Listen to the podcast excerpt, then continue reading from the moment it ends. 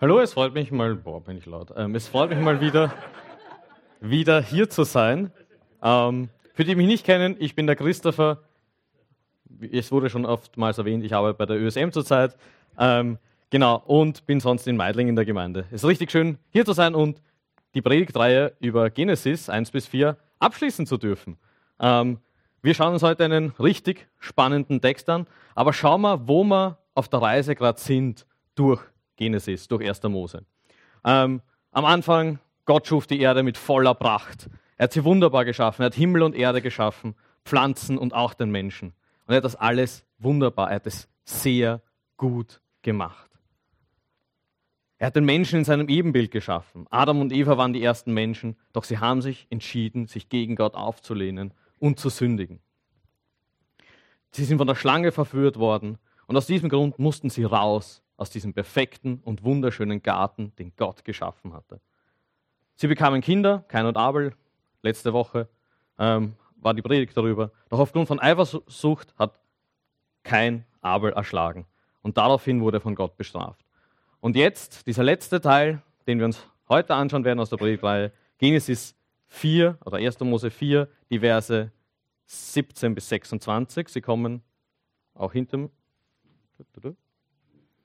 Ausgezeichnet. Ich lese vor. Und keiner kannte seine Frau, die wurde schwanger und gebar den Hinoch.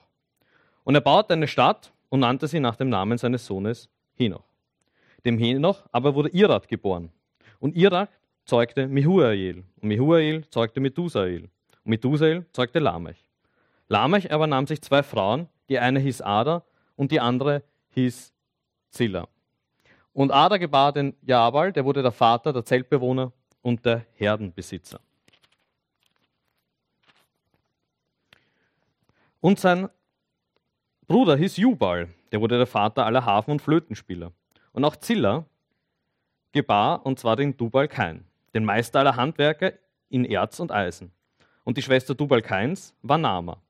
Und Lamech sprach zu seinen Frauen, Ada und Zilla, hört meine Stimme. Ihr Frauen Lamechs, vernehmt meinen Spruch. Einen Mann erschlug ich, weil er mich verwundet, einen jungen Mann, weil er mich geschlagen hat.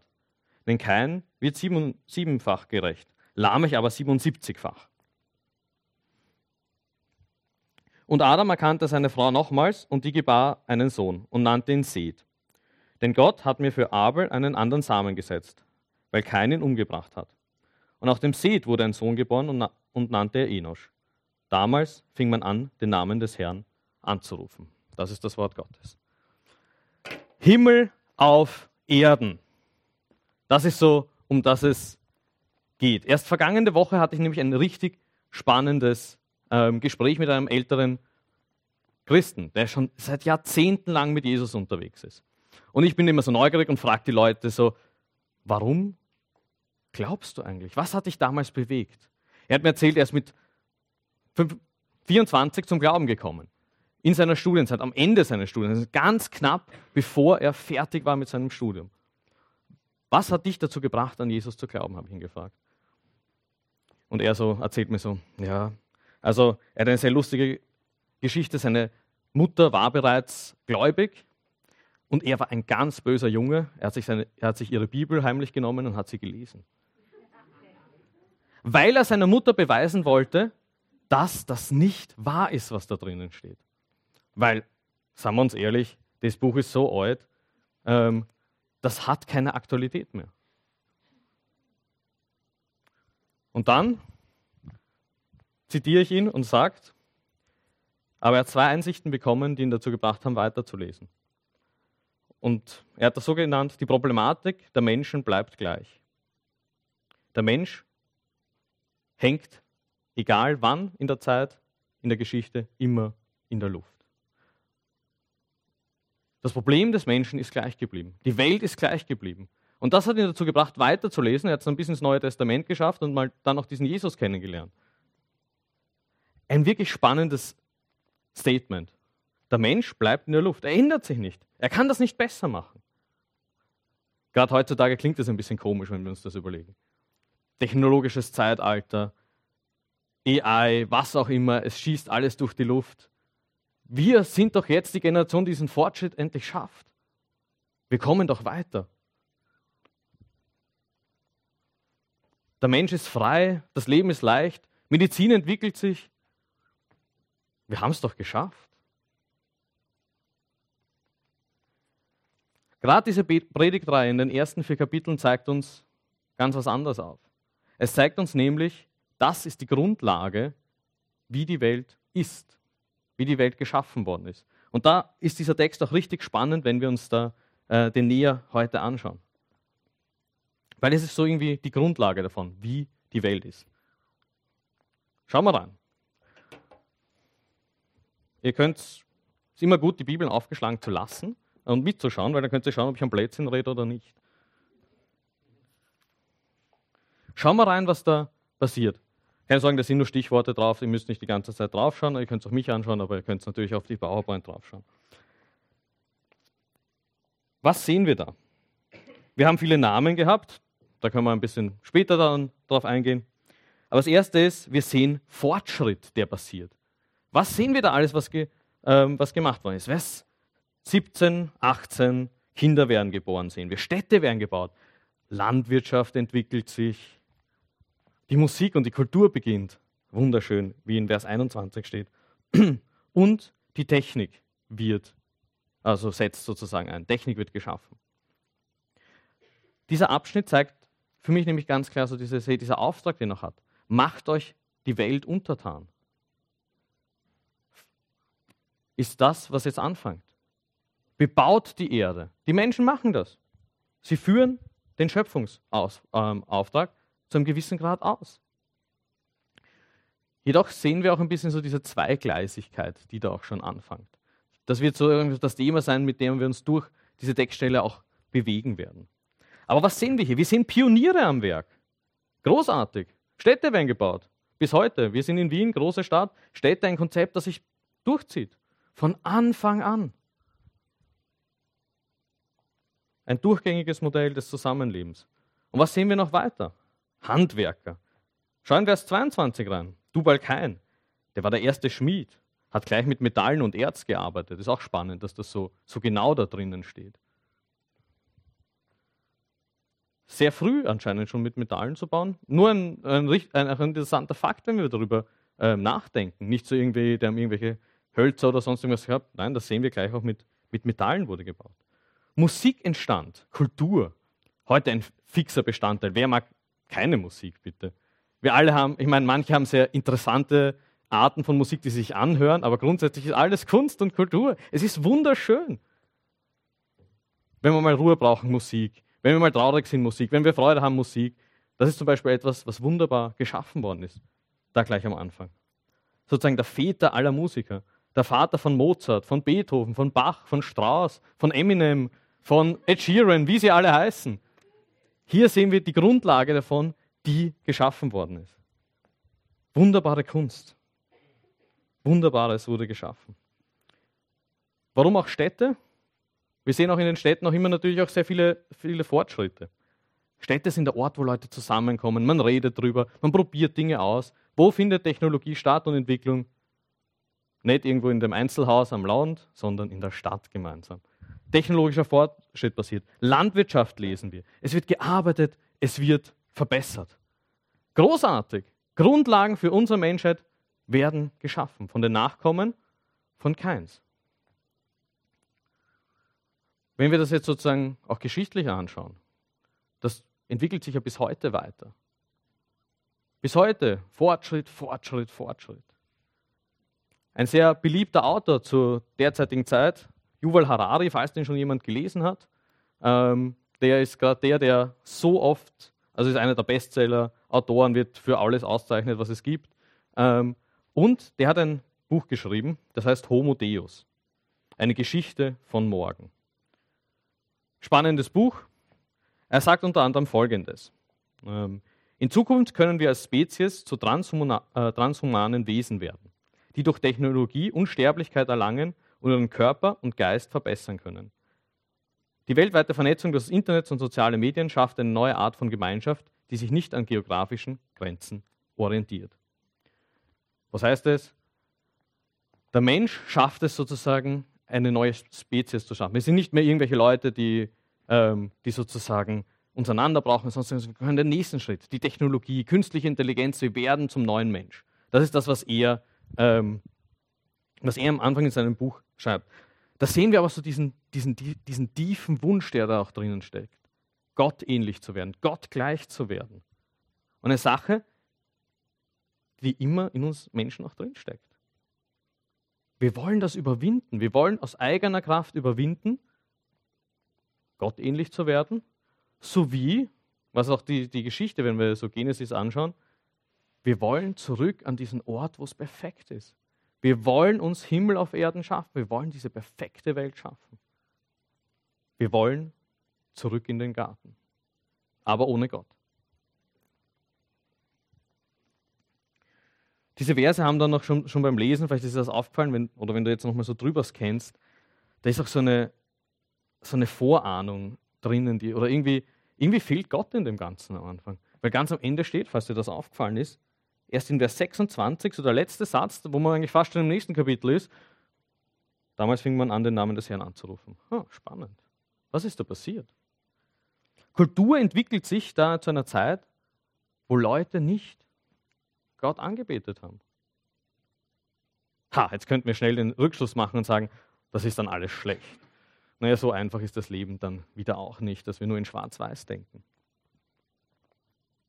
Bis heute können wir sehen, Entwicklungen haben auch gute Sachen. Kultur ist gut, Städte sind gut, Technologie ist gut. Aber es ist spannend, dass das entstanden ist in der Zeit, wo, wo sozusagen Gott nicht angebetet worden ist.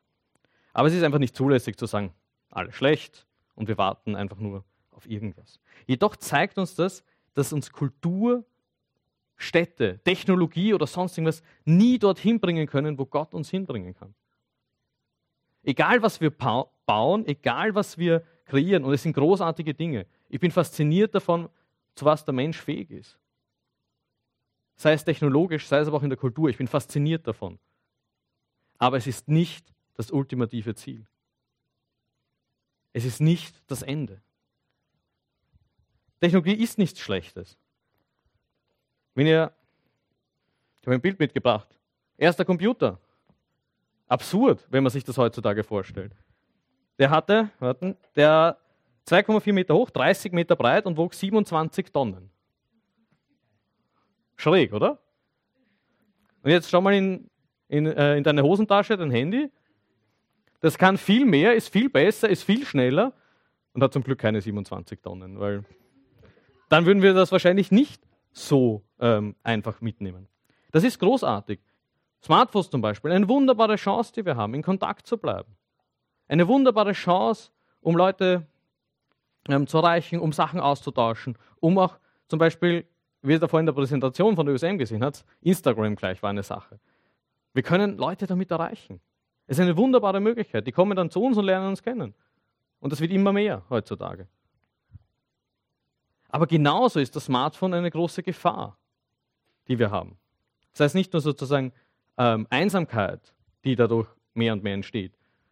Man spricht sozusagen auch mittlerweile nicht nur von der jungen Generation, das ist auch was für die ältere Generation. Die Einsamkeit von der älteren Generation nimmt rapide zu, weil, sie, weil die Smartphone-Nutzung so, äh, zunimmt. Auch in der älteren Generation. Also das ist nicht nur etwas, was die Jugend von heute betrifft, sondern das betrifft uns alle. So viele Möglichkeiten, aber auch so eine Gefahr. Technische Brillanz, aber auch so viele Sachen, wo wir, ähm, keine Ahnung, Beispiel wie Cybermobbing, sonst irgendwas, funktioniert auch nur so. Wir sehen, da gibt es halt unterschiedliche Sachen. Aber wir können nicht sagen, es ist alles gut oder es ist alles schlecht. Wir müssen uns damit auseinandersetzen. Oder wie gesagt, Musik und Kultur, habe ich auch gesagt, ein Traum bitte. Da kann man wirklich abgeholt werden. Schönheit und Kreativität erle erleben.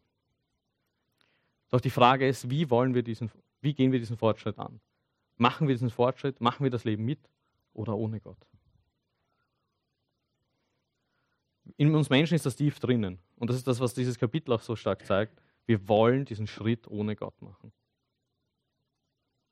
Doch egal wie gut, wie toll, wie technologisch wir sind, es wird uns nicht zurück in den Garten bringen. Weil, wir haben auch gelesen, der Garten ist bewacht. Da kommen wir nicht mehr zurück. Wir schaffen das nicht. Wir kommen nicht zurück in den Garten. Wir können uns hier nicht Himmel auf Erden schaffen. Weil es gibt Auswirkungen des Sündenfalls. Schauen wir auf den Charakter auf den, oder auf den Hauptcharakter auch dieser Stellen. Lamech. Sehr interessanter äh, Zeitgenosse. Lamech, auch Umstürzer, ist einer, der prahlt. Das Erste, was mir da aufgefallen ist, er prahlt. Er hat einen Mann getötet, weil er ihn verwundet oder geschlagen hat, wenn du in Vers 23 schaust. Und was ist seine Reaktion? Rache. Ich bringe ihn auch um. Natürlich, ist doch, liegt doch an der Hand. Was sehen wir noch in seinem Leben? Den Auftrag, den Gott gegeben hat. Ein Mann, eine Frau. Das ist ihm wurscht. Er, einer, er hat zwei. Er hat, das ist das erste Mal, dass wir Bigamie lesen, also dass er zwei Frauen hatte. Es zeigt auch sozusagen, dass es ihm egal ist, wie Gott die Welt geschaffen hat. Es ist ihm egal. Es interessiert ihn einfach nicht. Wir sehen nämlich diese Linie. Keins Linie ist die Linie, wo auch Lamech und so weiter kommt. Das ist die Linie, die nicht mit Gott lebt, die sich von Gott abgewandt hat. Sie, kein, sie, nehmen keine Rücksicht auf das Leben anderer. Sie nehmen sich das, was ihnen zusteht, mit Macht und sozusagen mit und versuchen das so durchzusetzen. Es ist ihm egal, wie Gott das geschaffen hat. Auch eine spannende ähm, ein spannender Punkt ist Vers 24, wenn du reinschaust. Denn kein wird siebenfach gerecht, Lamech aber 77-fach. Er rühmt sich da noch so ein bisschen damit. Weil wer ist das, der gesagt hat, siebenfach? Gott hat das gesagt im vorigen Kapitel. Nein, in demselben Kapitel, letzte Woche in eurer, in eurer Predigt im 15er Vers. Er scheint diesen Weg der Rache wirklich zu feiern und er götzt sich eigentlich so dran, dass er der ist, der diese Rache auch ausüben kann. Es ist natürlich eine Darstellung, es ist eine Kampfansage, es ist eine, diese 77-fach eine Bezeichnung der Ausschweifung, wie groß und so weiter. Aber er zeigt, er stellt sich damit auch selbst über Gott. Barmherzigkeit braucht keiner. Er wird sich rächen, weil er ist Lamech. Er ist Lamech.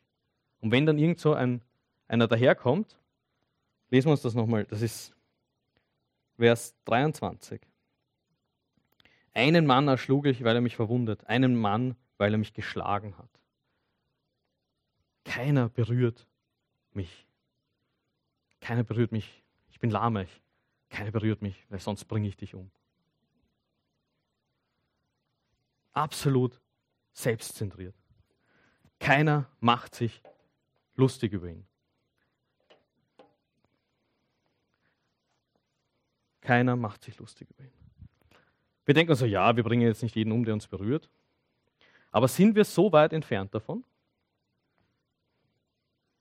Stell dir vor, du bist mit dem Auto unterwegs, der Gürtel ist, es ist 17 Uhr, die Leute fahren wie Verrückte, es schneidet dich einer.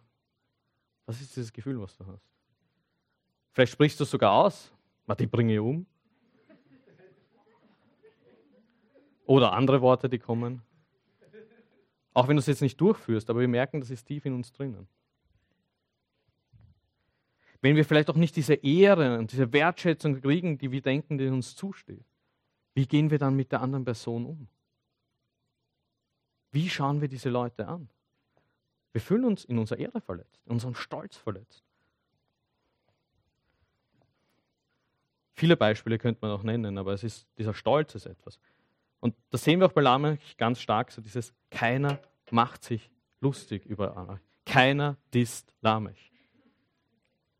Vielleicht hilft euch das auch ein bisschen, dissen, sich über jemanden lustig machen. Keiner disst Lamech. Und vielleicht schmunzeln wir darüber. Aber das ist etwas, was tief in uns drinnen ist. Wenn wir verletzt werden, wenn unsere Ehre verletzt wird, dann sind wir kurz davor, mal so richtig sauer zu werden. Augustinus hat das mal gesagt, dass wir von Natur aus als Menschen gleichzeitig super sozial sind, aber genauso streitsüchtig, weil wir durch die Sünde sozusagen pervertiert worden sind. Viel lieber würden wir singen, unsere Ehre, unser Ziel, nichts bedeutet uns jemals zu viel. Oder meine Ehre, mein Ziel, nichts bedeutet mir jemals so viel. Das ist das, was eigentlich in unserem Herzen drinnen ist. Wenn wir ohne Gott unterwegs sind. Das hat auch Auswirkungen auf unsere Gesellschaft. Wenn mein Stolz, meine Ehre verletzt ist, wenn das, was, wovon ich überzeugt bin, verletzt ist, dann werde ich die anderen niedermachen. Cancel Culture sagt man heutzutage dazu. Wenn eine Meinung oder eine Verhaltensweise einfach nicht passt, dann wird man ausgeschlossen. Deine Meinung gefällt mir nicht, ich rede nicht mehr mit dir und ich mache und ich mache sozusagen und sage das auch noch anderen, dass du falsche Ansichten hast, dass du und dann hunderttausend Begriffe, die man über den anderen ausspricht, um ihn so richtig fertig zu machen. Oder wir haben es davor auch gehört mit Russland. Ein Präsident, der der Meinung ist, das ist sein Recht, aus Stolz und so weiter. Wir sehen dieses Tiefe, was in, diesem, was in ihm drin steht, aus Stolz und er möchte zeigen, dass er das kann. Deswegen bringt er Tausende, Hunderttausende Leute um. Absurd. Aber es zeigt uns schon dieses Kapitel hier, dass das die Erde ist, in, in der wir leben. Egal wie positiv wir drauf sind, egal wie optimistisch und so dieses, hey, wir sind die Generation, die die Welt verändert, das haben die letzten 100 auch schon gedacht. Irgendwas ändert sich nicht, weil die Sünde in dieser Welt ist. Wir könnten noch einige Beispiele nennen. Aber wir merken so dieses, ah, da ist einfach was da. Und das ist, so, das ist so cool, auch wenn man sich mit diesen ersten vier Kapiteln in 1. Mose so gut auseinandersetzt. Das ist sozusagen wie das ABC des Glaubens. Das ist wie beim Sprachelernen. Jeder von uns hat schon eine Sprache gelernt, die Muttersprache meistens durch Hören, dann lernt man in der Schule, dass da auch eine Theorie dahinter ist. Aber wenn du vielleicht auch eine Fremdsprache gelernt hast, dann merkst du Schritt für Schritt, man muss beim A, B, C anfangen. Man muss am Anfang anfangen. Und das ist das, was auch diese, dieser Anfang im, äh, im ersten Buch Mose so ist. So ist das das ABC. Das ist die Welt, in der wir leben. Sünde ist da. Das Leben irgendwie außerhalb des Gartens schaut wirklich düster aus. Kain und seine Nachkommen, die sind mit der Schlange verbandelt, die haben es anscheinend geschafft. Wo ist der Nachkomme, der der Schlange den Kopf zertreten wird? Wie in Kapitel 3 noch war. Wo ist der? Und sind wir froh, dass dieser Text nicht bei 24 endet, sondern 25 und 26 da ist. Schau rein in deine Bibel. Der Nachkomme, den gibt es.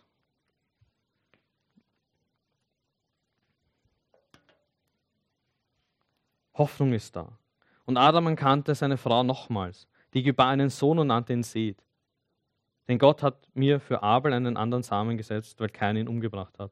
Und auch dem Seth wurde ein Sohn geboren, den nannte er Enosch. Damals fing man an, den Namen des Herrn anzurufen. Adam kriegt einen Sohn mit Eva, Seth wird geboren und Enosch wird geboren. Und da steht auch gleich, was ich davor erwähnt habe, damals fing man an, den Namen des Herrn anzurufen. Es gab wieder gemeinsam sozusagen Lobpreis. Man kam wieder öffentlich zusammen, um Gott anzurufen. Und welcher Herr ist das? Der Herr, der treu ist und der verspricht. Jehova der Bundesgott, der, der seine Versprechen einhält. Der sagt natürlich, es gibt Fluch und es gibt Segen, aber er ist der, der seine Versprechen hält. Und diesen Gott fangen sie wieder an anzurufen. Für mich zeigt dieses Kapitel auch sehr stark dieses Gott bleibt treu zu seinen Versprechen, obwohl die Menschen irgendwas machen. Die sind so fern von ihm, wie wir gesehen haben. Aber Gott bleibt treu. Er wird treu sein, auch wenn die Menschheit ungläubig ist. Aber schauen wir uns diese erste Erleichterung nochmal an. Und Adam erkannte seine Frau nochmals und nannte ihn Seth. Normalerweise denkst du so, ja, cool, hat wieder mal irgendwer ein Kind gekriegt. Aber das ist eine Erleichterung.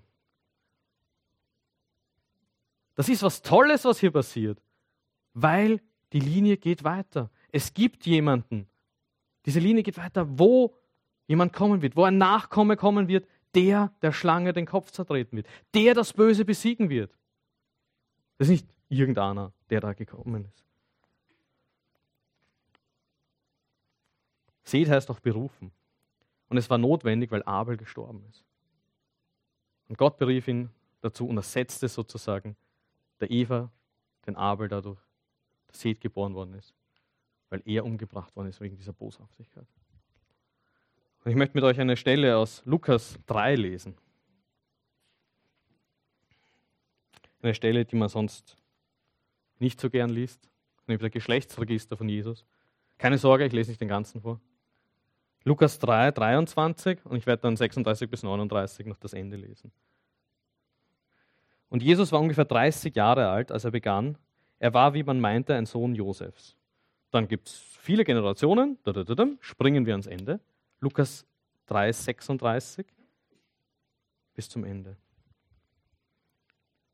Und er war der Sohn des, Kai, äh, des Kainan, des Abakschat, des Sem, des Noah, des Lamech, das ist ein anderer, der Methuselah, des Henoch, des Jahres, des Mahalalel, des Kainan, des Enosch, des Seth, des Adams, Gottes. Dieser Seth, diese Linie ist weitergeführt worden. Denkst du so, es ist wunderbar, wie wir das sehen. Gott hat auch da, obwohl sozusagen der Erste, der Abel, der in dieser Linie war, der ist umgekommen. Und Gott hat Ersatz geschenkt, dass auch irgendwann Jesus kommen wird. Er hat eine Lösung geschaffen. Er hat eine Lösung geschaffen, dass jemand kommt, der der Schlange den Kopf zertreten wird. Und was ist, was ist eine Reaktion, eine angebrachte Reaktion? Blätt mal ein, einen, eine Seite in der Bibel zurück. Lukas 2, die Verse 27 bis 32. Lukas 2, 27 bis 32. Simeon ähm, im Tempel und er preist dafür, als er hört, wer Gott ist. Lesen wir uns, das ist einfach so gewaltig, welche Freude er hat, dass Gott das geschenkt hat.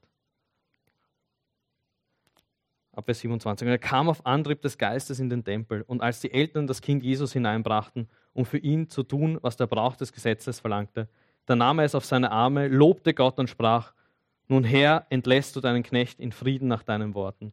Denn meine Augen haben dein Heil gesehen, das du vor allen Völkern bereitet hast. Ein Licht zur Offenbarung für die Heiden und zur Verherrlichung deines Volkes. Halleluja, Jesus ist da. Und diese Begeisterung, die dieser Simeon hat, das ist auch diese Begeisterung, die wir am Ende dieser Stelle haben. Gott ist treu und er wird, seinen, er wird den Nachkommen bringen. Auch wenn es so ausgeschaut hat, der erste ist tot und aus ist. Die Nachfolge keins, die Linie komplett sündig. Aber Gott bleibt treu dazu, dass es einen Nachkommen geben wird. Und er schenkt diesen Sohn. Die Frage, die bleibt, ist, wie kommen wir zurück in diesen Garten? Wie kommen wir zurück dorthin, wo wir uns innerlich sehnen, hinzukommen? Zu Gott, diese perfekte Welt, das Wunderbare. Wir Menschen schaffen es nicht, den Himmel auf Erden zu schaffen.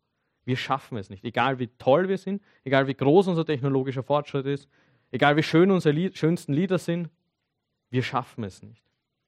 Wir brauchen diesen Nachkommen, der da angekündigt wird.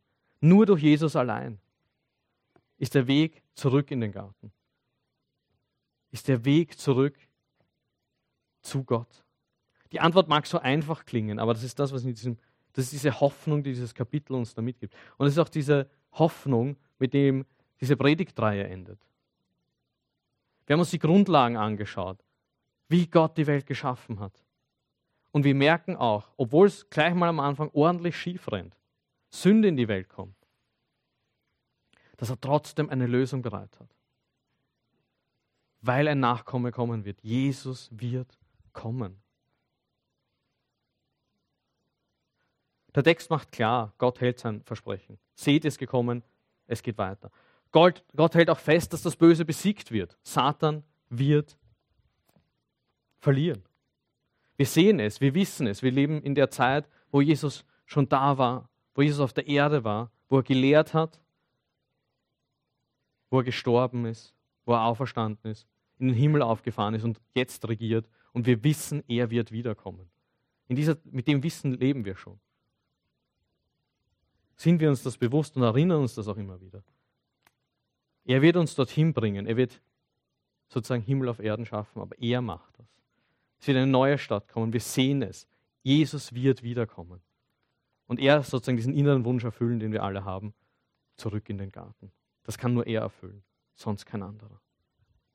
Und auch in der heutigen Zeit, wo die Entwicklungen rasant sind, wo viel Neues passiert. Technologie, Technologie. Wir sind die Generation, die vielleicht was schaffen, die mehr schaffen. Oder wie Yuval Harari diesen Homo Deus, diesen menschlichen oder diesen Gottmensch da eigentlich schaffen möchte. Aber vergessen wir eins nicht. Egal wie weit wir kommen, wir werden es nicht schaffen, Gott zu sein und wir es nicht schaffen, den perfekten Ort zu schaffen. Auch wenn einige von uns vielleicht in diesem Bereich auch arbeiten. Es ist cool, dass man Fortschritt macht, dass man Technologie forscht. Das ist richtig cool, weiter so. Es ist auch gut, dass wir das verwenden, weil wir sind Leute, wir dürfen uns äh, darüber nachdenken und müssen nicht alle schwarz-weiß sein, sondern schauen, wie gehen wir damit auch gut um als Christen. Das ist auch ein Ort, wo wir sein dürfen.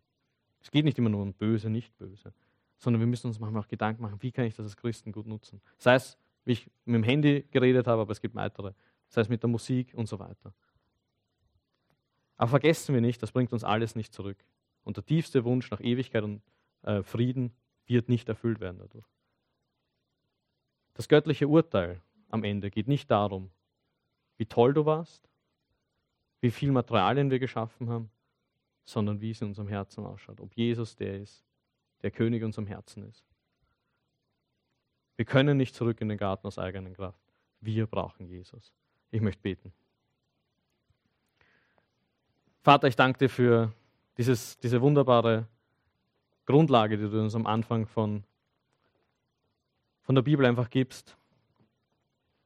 Es ist so gewaltig, dass du der bist, der treu ist, auch wenn es am Anfang richtig düster ausschaut. Ich danke dir, dass du der Gott bist, auf den wir voll und ganz vertrauen dürfen. Dass du der Gott bist, der auch einen Weg geschaffen hat. Ich danke dir, dass Jesus gekommen ist und dass wir einen Weg zurück haben. Amen.